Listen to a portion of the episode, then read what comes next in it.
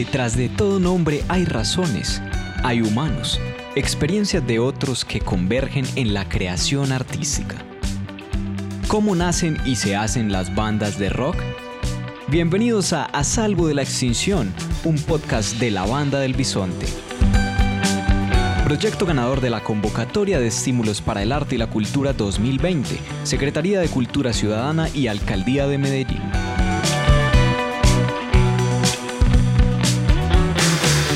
Hola, bienvenidos a esta serie de podcast eh, hoy en A Salvo de la Extinción.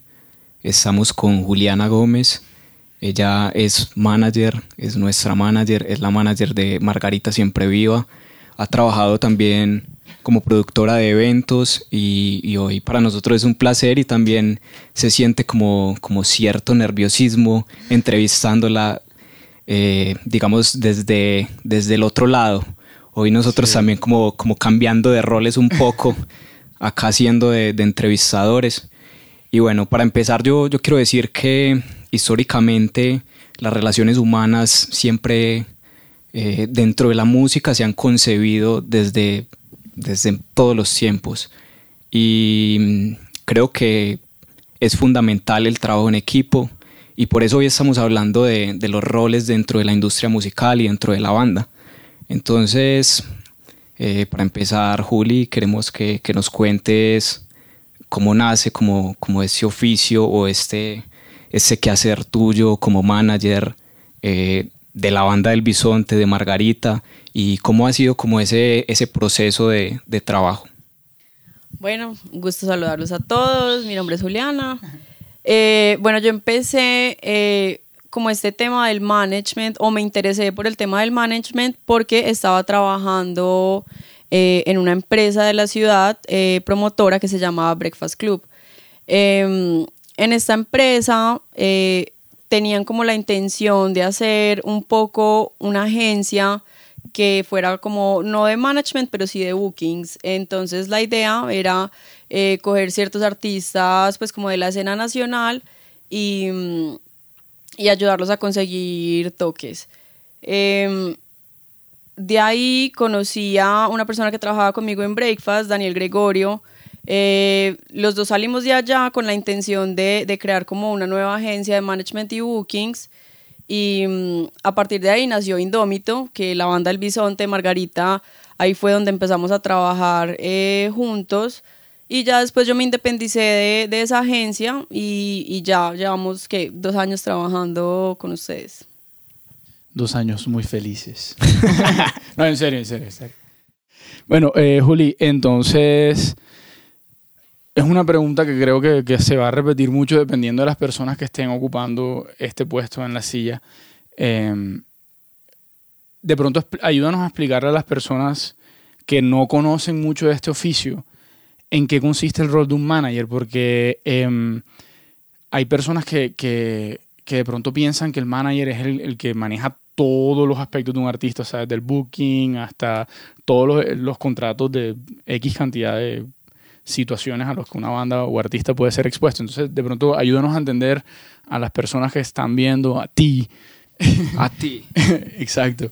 ¿En qué consiste este, este trabajo? Sí, bueno, en, en realidad la labor que Juliana Gómez hace de management eh, con Margarita y con la banda del Bisonte es una labor pues muy general y muy amplia, como por las circunstancias de ser proyectos emergentes eh, y que no contamos pues como con, con, la facilidad de tener tantas personas en nuestro equipo, aunque pues va creciendo poco a poco. Pero la verdad es que debería haber como un, manager o un encargado como para cada diferente aspecto de una banda, eh, para hacer prensa, eh, la manager que se encarga pues como de lo general, también existen los personal managers que son como los que se dedican más a organizar agendas personales de los artistas, existe el booker específicamente que solamente se encarga de vender al artista y hacer como todo el tema de logística de los pues de los eventos que se consigan. Agendar fechas y eso también. Exactamente. Eh, yo, sin embargo, cumplo como casi todos esos labores, por lo mismo, por la naturaleza de, de como de los proyectos en este momento. pero pues en realidad como, como trabajan en las grandes disqueras y todo, literalmente hay un manager como para cada aspecto de la vida de un artista. Ok. En ese sentido, yo, yo tengo una pregunta y es el trabajo con los músicos directamente.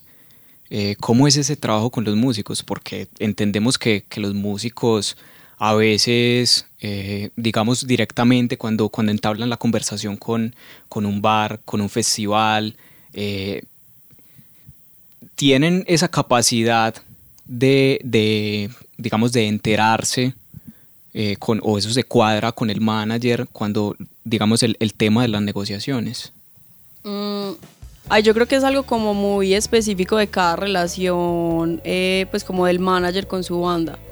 Eh, como lo hemos manejado nosotros, a mí me gusta que ustedes estén enterados absolutamente de todo, que sepan como las negociaciones, em, que se enteren incluso como de las ofertas iniciales y de lo que sabemos en lo que va a quedar. Eh, sin embargo, pues conozco casos que es como vos firmas un contrato y está supeditado a lo que te diga el manager o a lo que el manager considere pues como que debe ser el caché de un artista. Entonces creo que ya es algo como muy personal de, de cada relación artista-manager. Sí, eso como que no, no, hay una organización como, o al menos en mi conocimiento, puedo estar equivocado, el que sepa que por favor me corrija, eh, porque de pronto hay, hay personas, tanto artistas como managers, que como no conocen sufren que se aprovechen de ellos o se presta para que se aprovechen de, las personas. Entonces, por ejemplo, acá en Colombia no está regulado cuánto debe ganar un manager, cómo debería hacer eso. Eh, pero digamos, desde la experiencia personal me ha parecido muy chévere la transparencia con la que tratas ese aspecto con nosotros.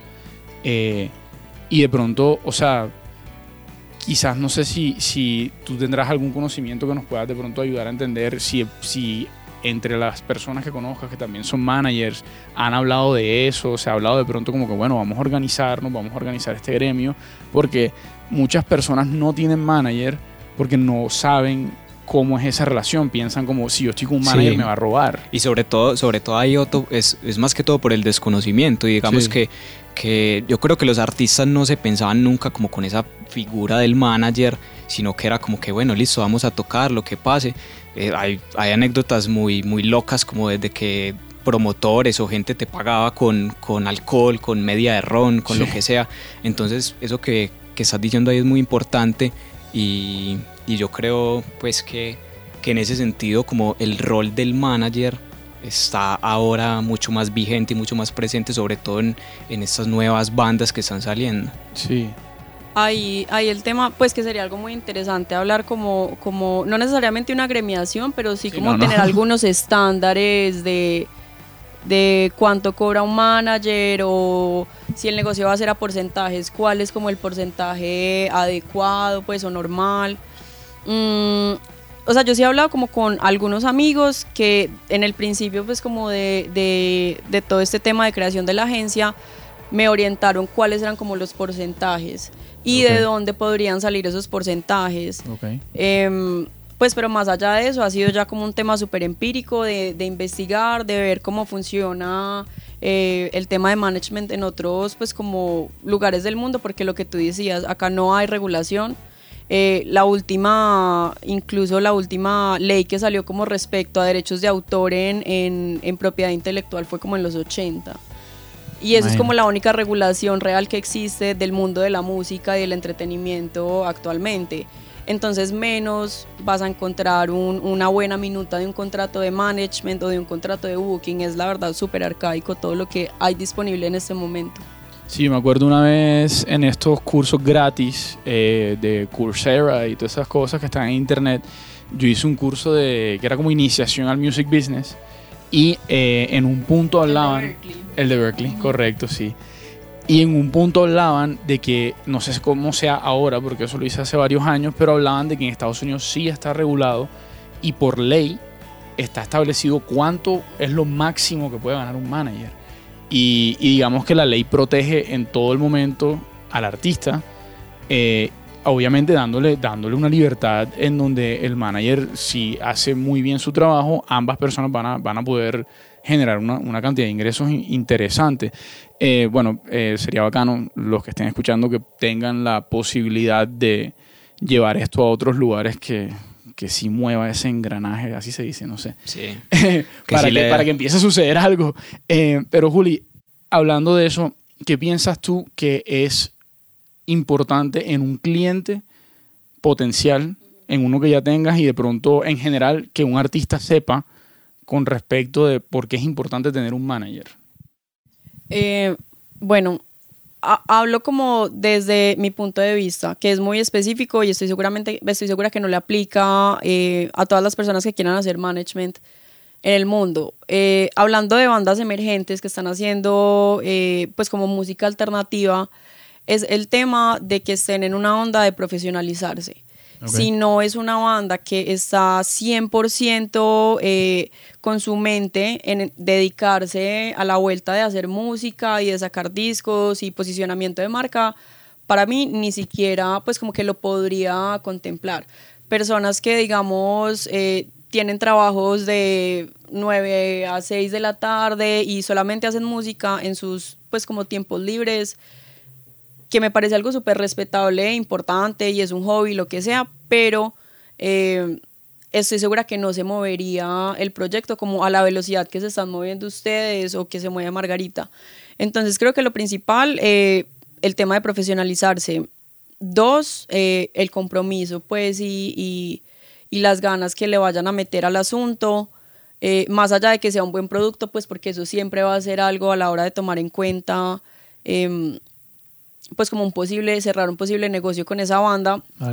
Que, que de verdad tengan como toda la intención de, de crecer a partir de eso. Creo que ya pues eh, en conversaciones uno encuentra mm, pues como puntos en común y, y, cómo, cómo lograr hacer crecer ese proyecto. Pero lo principal, profesionalización y, compromiso. Importante, sí me parece. Eh, con eso que estás diciendo, eh, me nace una pregunta con respecto al profesionalismo y es, ¿Cuánto tiempo dedicar un manager a su oficio? ¿Cuánto tiempo dedicas tú, por ejemplo, al oficio de manager? Bueno, pucha, digamos... Eh, todo, no, no, no. Todo el tiempo. la verdad es, es como un tema de 24/7. Así como hay semanas muy quietas en las cuales me puedo dedicar a, a, cualquier otra cosa. Es un tema, digamos, de comprometerse mucho los fines de semana. Eh, pues cuando salimos de gira es como que yo no tengo un horario de 9 a 5, es más cuando las cosas surjan. Eh, entre semana incluso el trabajo es mucho más bajo que, lo que podría ser un fin de semana. Eh, el tema de, mandar como cuentas de cobro y todo eso es un tema también súper exhaustivo. Eh, ese tipo de papeleos, la verdad en horas, no, pues eso termina siendo un trabajo pues de 8 o 9 horas al día repartidos con fines de semana. O más, sí, claro. O más, hay veces, obvio, o sea, si yo contara horas cuando nos vamos de gira o algo así, es como, pues estoy trabajando 24/7 durante 10 días seguidos. Juli, y, y bueno, sabemos, bueno, como por lo que nos dijiste al comienzo, que y me vas a corregir si estoy equivocado, por favor, inmediatamente. O sea, la, la, experiencia ha sido en el oficio. ¿Cierto? Totalmente empírico. Y de pronto, para gente que le llame la atención el tema, no sé si de pronto tú les puedes decir, ahí, leanse de pronto esto, véanse este blog, véanse estos videos que me han servido. La verdad es que hay, hay, hay recursos, incluso la Cámara de Comercio ofrece, pues la Cámara de Comercio de Bogotá ofrece un curso básico, pero pues como muy buenos cimientos de, de lo que debe hacer un management que no solamente se le ofrecen como a gente que quiere ser manager, sino a bandas que no tienen la posibilidad o de contratar o de que todavía son muy nuevas, entonces nadie se va a interesar cómo en manejarlos, eh, de que aprendan a hacer como todo ese tema de autogestión, que al final es el que termina siendo un manager por, por una banda. Em, también hay muchas academias que ya incluso están ofreciendo pues como music business, como carrera o como técnica. EAS acá lo ofrece y me han dicho que es un buen programa. Ok. Em, el tema de Coursera, en Coursera también hay muchos cursos buenos. Yo también hice ese de Music Industry de, de Berkeley. Ah, no, yo también lo voy a hacer en todo. Es bueno, es bueno. Parce, es, es muy bueno. Es, bacano, es eh. cuestión de, de, en internet hay alcance de absolutamente todo. Investigar. Si algo le interesa a uno, uno lo investiga y, y seguramente encuentra buen material. Sí, ahora mismo con las herramientas que tenemos y, y la información a- al- en tu bolsillo, en la herramienta más poderosa que tienes para buscar cosas. Sí, o sea, y con el tema de la, virtual, de la virtualidad, pues acá estamos haciendo un podcast precisamente. Total. Tú. Eh, bueno, no, para cerrar como, como esta, esta sección, este apartado de preguntas eh, sobre, pues muy educativas para todas las personas que, que- que nos están escuchando y que, y que precisamente se interesan, digamos, por el rol de manager o, o quieren ser manager o quieren trabajar dentro de la industria como manager O quieren ayudar a su proyecto como en la etapa o de quieren ayudar a su proyecto o- y en- incluso más allá de la autogestión. eh, vamos a cerrar con, con una pregunta eh, creo que más aspiracional y es ¿hasta dónde quieres llegar tú como manager? Oh my God. Em, bueno, yo creo que, que, pues como manager, o por lo menos yo en este momento todavía me sigo proyectando como con el crecimiento tanto de ustedes como de Margarita. Entonces yo creo que no, no quedaría finalizado mi proyecto con ustedes, pero sí quedaría como en, en una nota muy alta el día que yo a ustedes los pueda firmar en, en- en un sello independiente grande, eh, que hayamos podido girar Latinoamérica, Estados Unidos y Europa, Asia también nos espera. Eh, Ahí sí, va música, pues música asiática.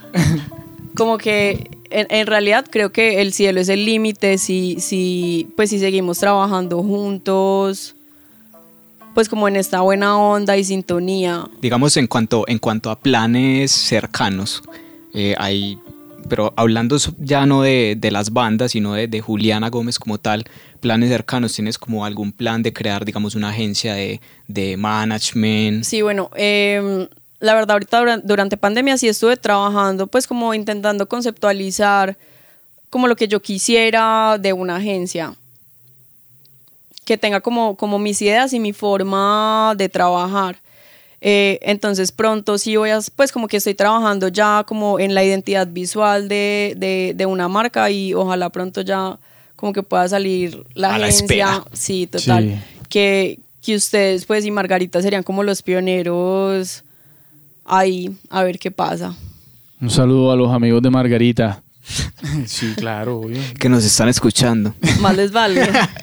Le están dando play por tercera vez.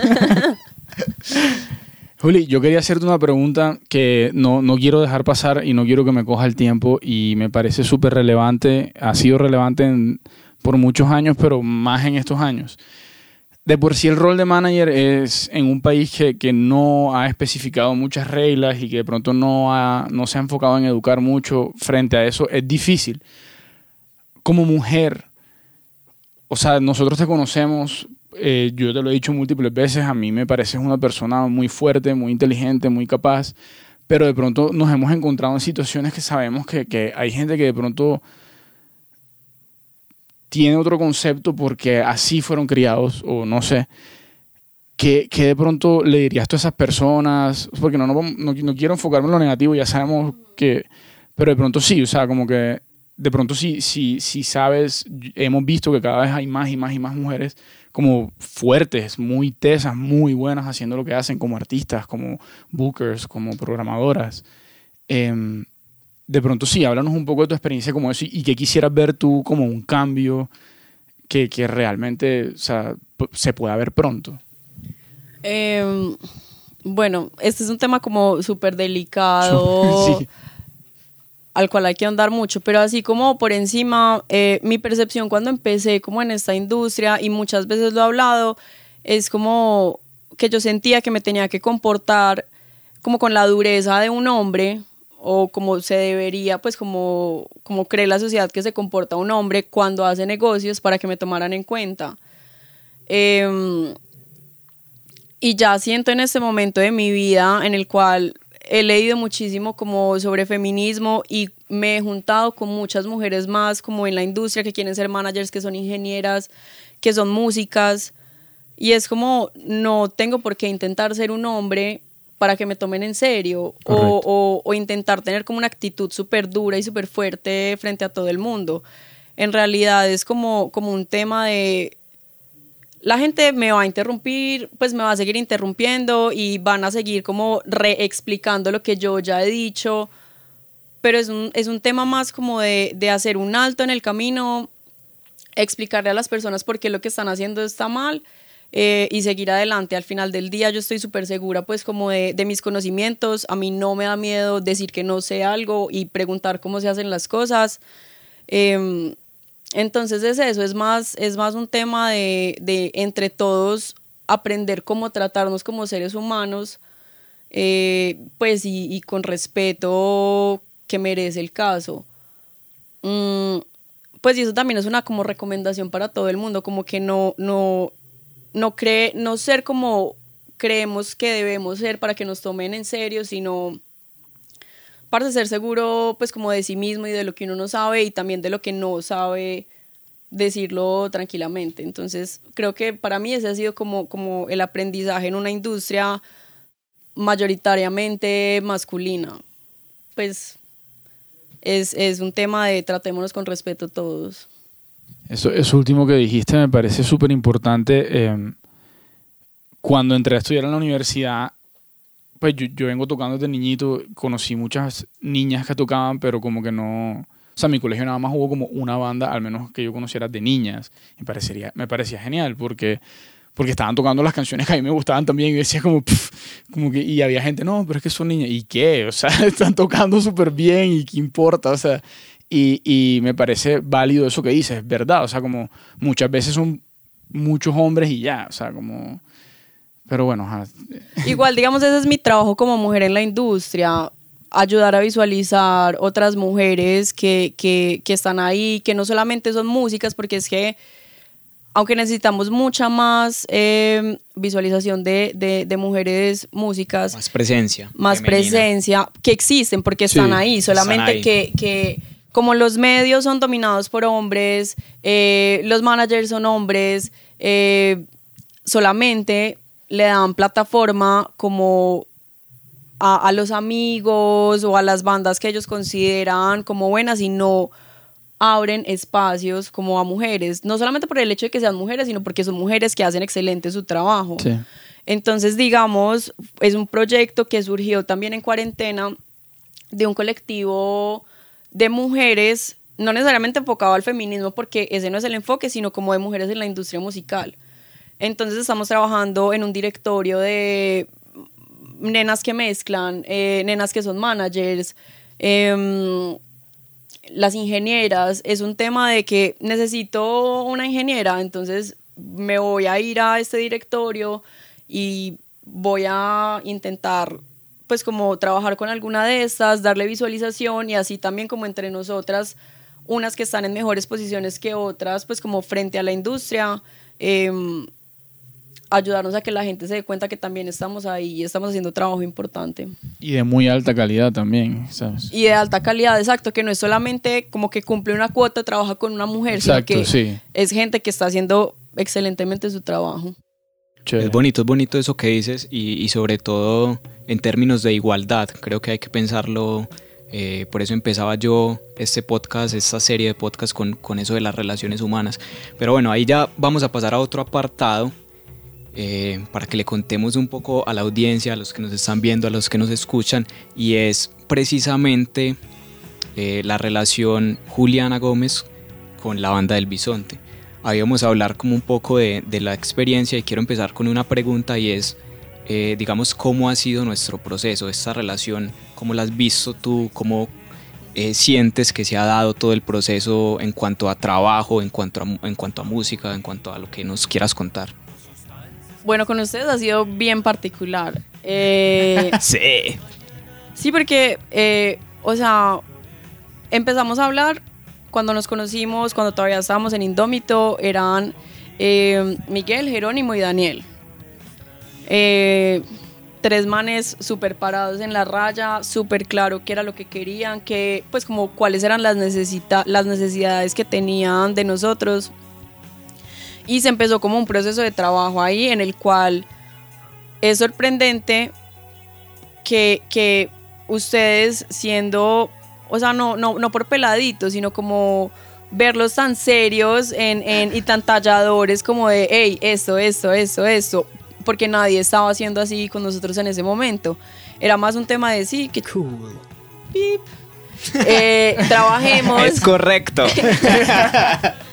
eh, trabajemos y con ustedes fue muy diferente porque era como súper exigente el proceso.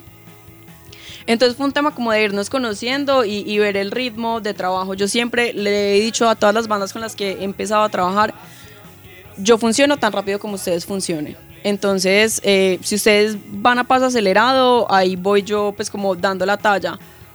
Pero yo no soy una persona que los va a ir empujando. Eh, entonces, cogerles el ritmo a ustedes eh, fue como diferente, no difícil, pero diferente al principio. Eh, y ya a partir de eso, como el hecho de que hayamos salido a girar, de que hayamos como compartido tanto tiempo juntos, no solamente trabajando, sino como amigos, ya ha evolucionado tremendamente la, la relación. Definitivamente, y nos dimos cuenta a finales del 2019 que tuvimos esa gira tan extensa que somos una familia, pues como que ya esto migró de, Sí. de una relación profesional, que eh, sigue siendo una relación totalmente profesional, pero... Es, es como el equilibrio entre Sí. ambas cosas. Total. Que ya no tenemos, pues como que nos tenemos la confianza de decirnos las cosas, de, de entender cuando alguien se equivocó, eh, pues como sin miedo a decirlo, pues y el amor y el cariño que, que ya nos tenemos todos, entonces sí, familia. Pero entonces, ¿ya vas a renunciar o no? no, mentiras. No, no. Si no me suben el Uh. sueldo. es Estamos estipulando que se formulen unas leyes. Eh, Otto, ¿querés agregar algo como en ese Bueno, no. apartado de la relación? O... Eh, bueno, sí, o sea, mm, sí, no, no sé. Es interesante porque, bueno, yo entro, ya el proceso estaba eh, adelantado y para mí esto, esta información también era nueva y me parece muy chévere. ¿Cómo, cómo has visto la evolución a partir de ese momento? O sea, como si, si pues estás acá todavía, entonces creo que eh, el trabajo ha funcionado, pero de pronto que tú digas como chévere porque sí, somos una familia, pero hemos crecido juntos, o, o de pronto hay cosas que tú digas como que me gustaría ver de la banda. Uh.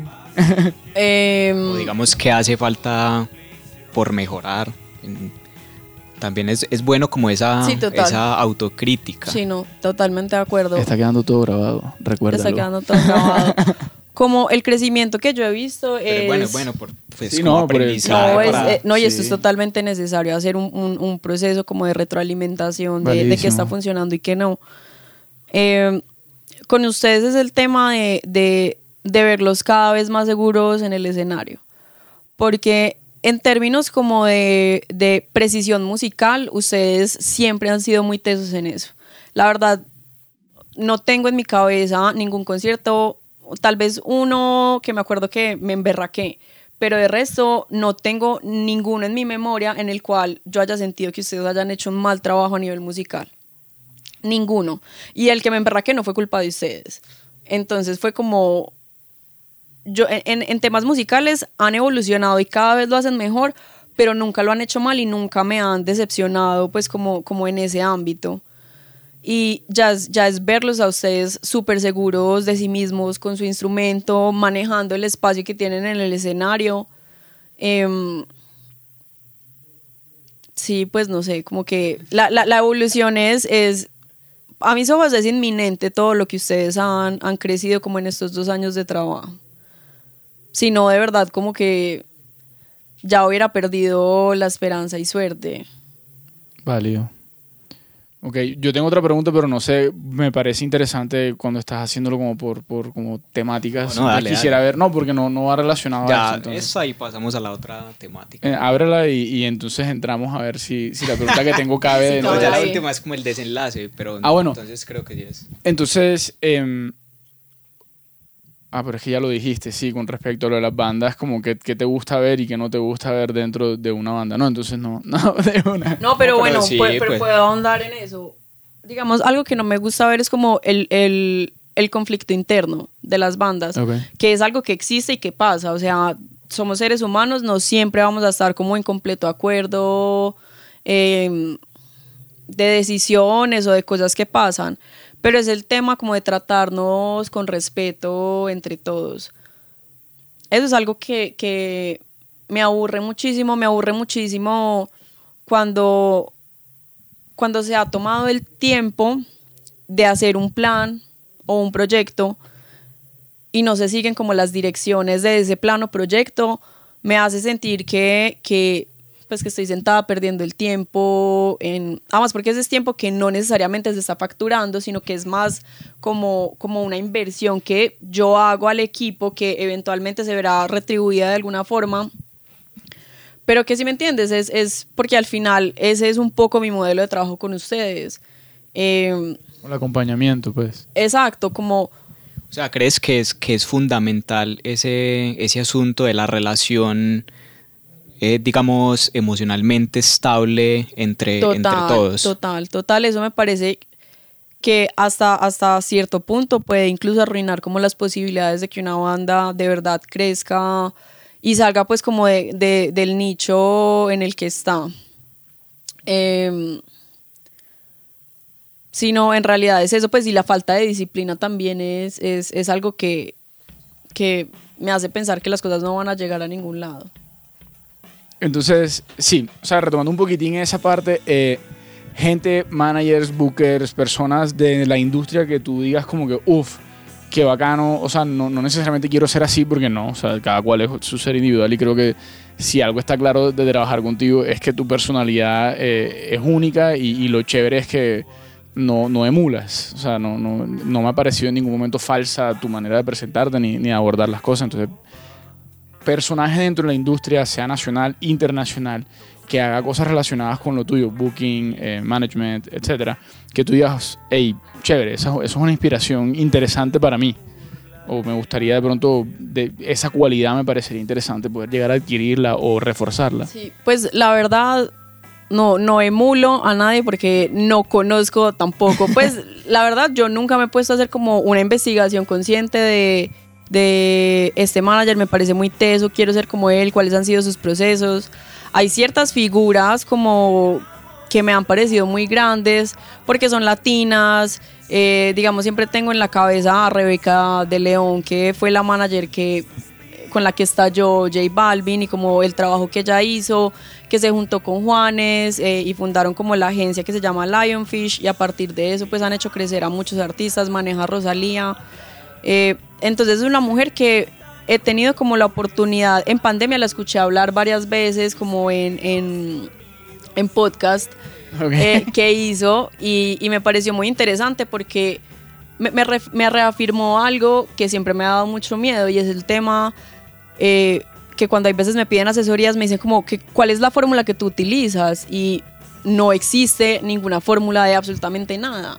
Vale. Es, es, es un tema de,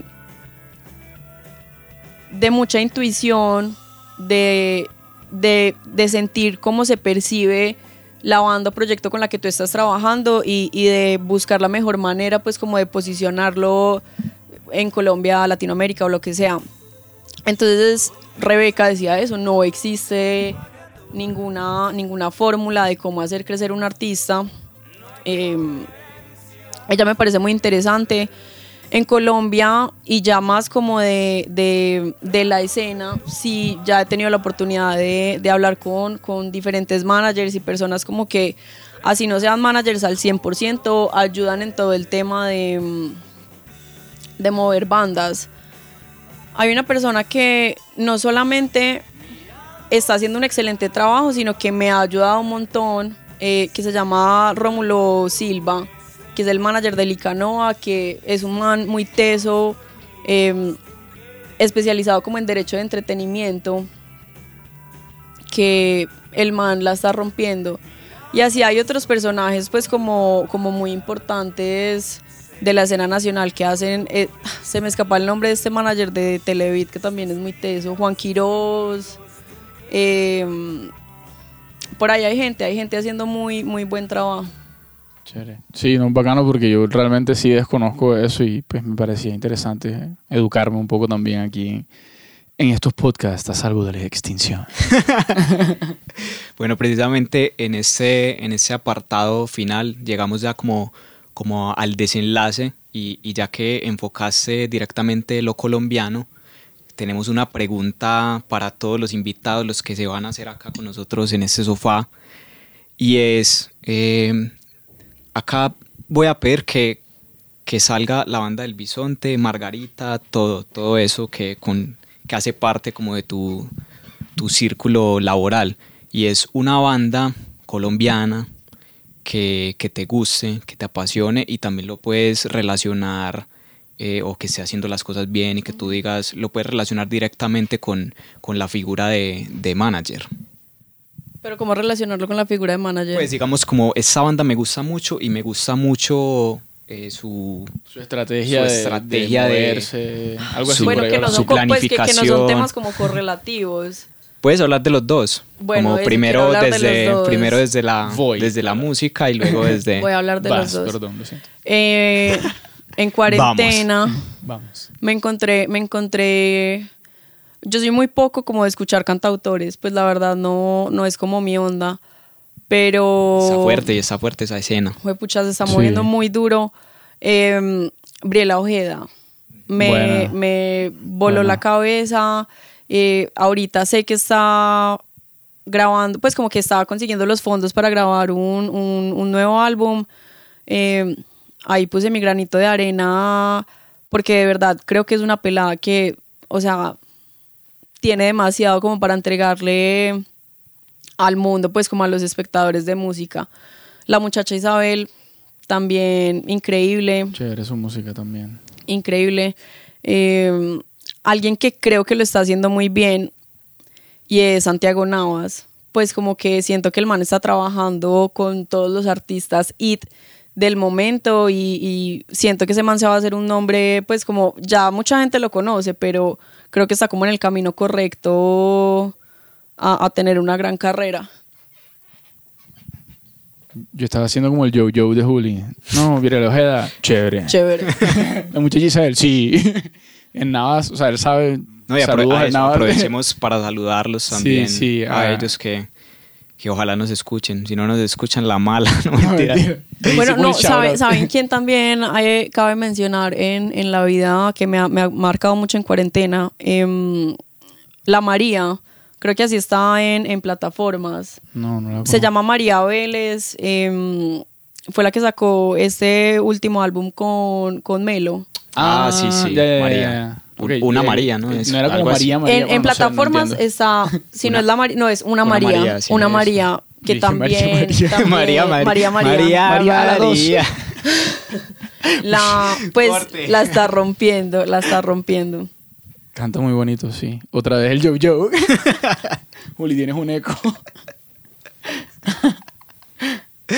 No, bueno, ya eh, esa última parte es como agradecerte tu presencia, no solo dentro de esta serie de podcast, sino, sino dentro de todo lo que has hecho con nosotros, con la banda del Bisonte.